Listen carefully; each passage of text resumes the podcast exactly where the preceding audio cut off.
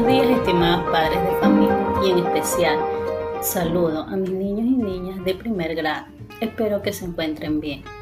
Les quiero expresar un cariñoso saludo de bienvenida al inicio del año escolar de la institución educativa María Teresa Solar Estrada. Les comento estoy muy contenta de poderme acercar hacia ustedes desde ahora en adelante a través de esta pantalla. Como ustedes ya tienen conocimiento de la emergencia sanitaria que estamos atravesando por el virus COVID-19, el cual está haciendo mucho daño, ustedes pequeños deben quedarse en casa con sus papis y sus mamis para que ellos se encarguen de cuidarlos mucho. Recuerden que para estar protegidos deben lavarse las manos con agua y jabón constantemente, usar guantes, cubreboca y lo más importante, no salir de casa.